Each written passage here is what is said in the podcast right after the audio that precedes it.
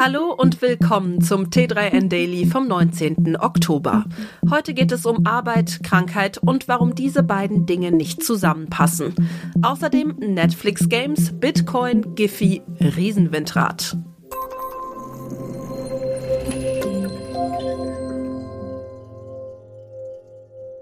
Mit dem Herbst ist auch die nächste Corona-Welle da.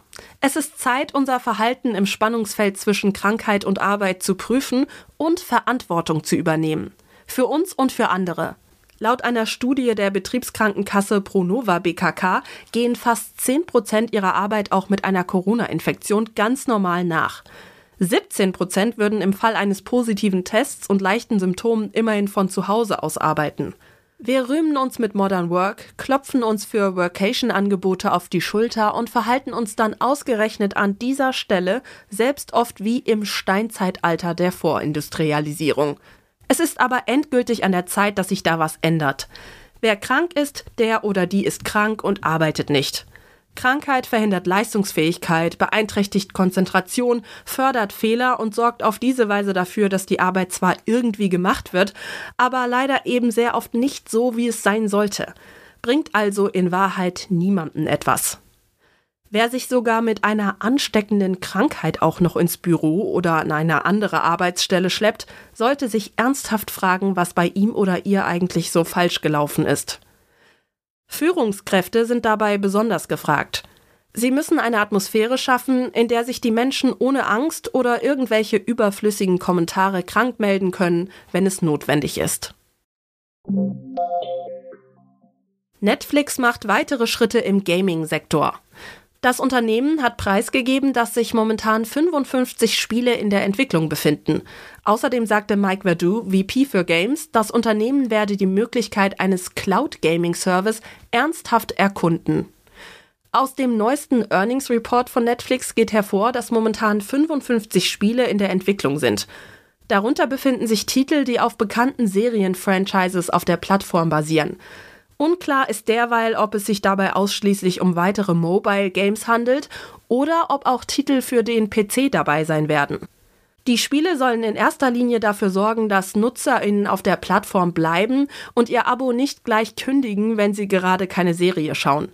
Laut Earnings Report gibt es erste Anzeichen, dass genau dieser Zweck erfüllt wird. Gaming ist für Netflix eine langfristige Investition. Das erklärt, warum das Unternehmen weiter investiert, obwohl weniger als ein Prozent der NutzerInnen täglich mit Spielen interagieren. Bis Ende des Jahres soll es mehr als 50 Spiele quasi kostenlos im Netflix-Abo geben. Momentan sind es schon 35. Aus einer Wallet bei dem besonders bei institutionellen AnlegerInnen beliebten Börsenableger Coinbase Pro sind 48.000 Bitcoins im Wert von 940 Millionen US-Dollar abgezogen worden. Die zweitgrößte derartige Summe aller Zeiten. Wie Daten des Anbieters CryptoQuant ergeben haben, lagen 32.000 Bitcoins zwischen drei und fünf Jahre auf der Coinbase Pro Wallet. Um einschätzen zu können, welche Bedeutung die Transaktion für die Krypto-Community hat, fehlen allerdings belastbare Informationen. Interessant ist, dass 8000 Bitcoins kurze Zeit später wieder bei Coinbase eingezahlt wurden. Die Transaktionen wurden in Chargen von jeweils 122,61 Bitcoins vorgenommen. Diese Bitcoin-Anzahl ist schon während des Krypto-Hypes im Jahr 2021 auffällig oft verwendet worden. Es wird vermutet, dass institutionelle AnlegerInnen dahinter stecken. Das hatte man sich beim Facebook-Konzern Meta sicher anders vorgestellt, als 2020 der Kauf der Clip-Plattform Giphy endlich in trockenen Tüchern war. 400 Millionen US-Dollar soll Meta für Giphy damals auf den Tisch gelegt haben. Eines der Ziele war es, Giphy als bekannteste Meme-Bibliothek in Instagram zu integrieren. Rund zwei Jahre später kann davon nicht mehr die Rede sein. Die britische Wettbewerbsbehörde CMA, Competition and Markets Authority, ist auch nach einer zweiten Prüfung zu dem Schluss gekommen, dass Meta sich von Giphy wieder trennen muss. Meta sei in der Lage, seine Marktmacht zu erhöhen, indem es das Angebot an GIFs an Konkurrenten unterbindet oder mehr Benutzerdaten von ihnen verlangt, um Giphy weiterhin zu nutzen. Giphy sei bis zur Übernahme auch ein Wettbewerber für den Facebook-Konzern im Online-Werbemarkt gewesen. Wir sind von der Entscheidung der CMA enttäuscht, akzeptieren aber das heutige Urteil als letztes Wort in dieser Angelegenheit. Wir werden eng mit der CMA zusammenarbeiten, um Giphy zu veräußern, sagte ein Sprecher von Meta dem Portal The Verge. Der Verkauf gilt demnach für alle internationalen Aktivitäten von Giphy. Das weltgrößte Windrad hat kürzlich China hergestellt.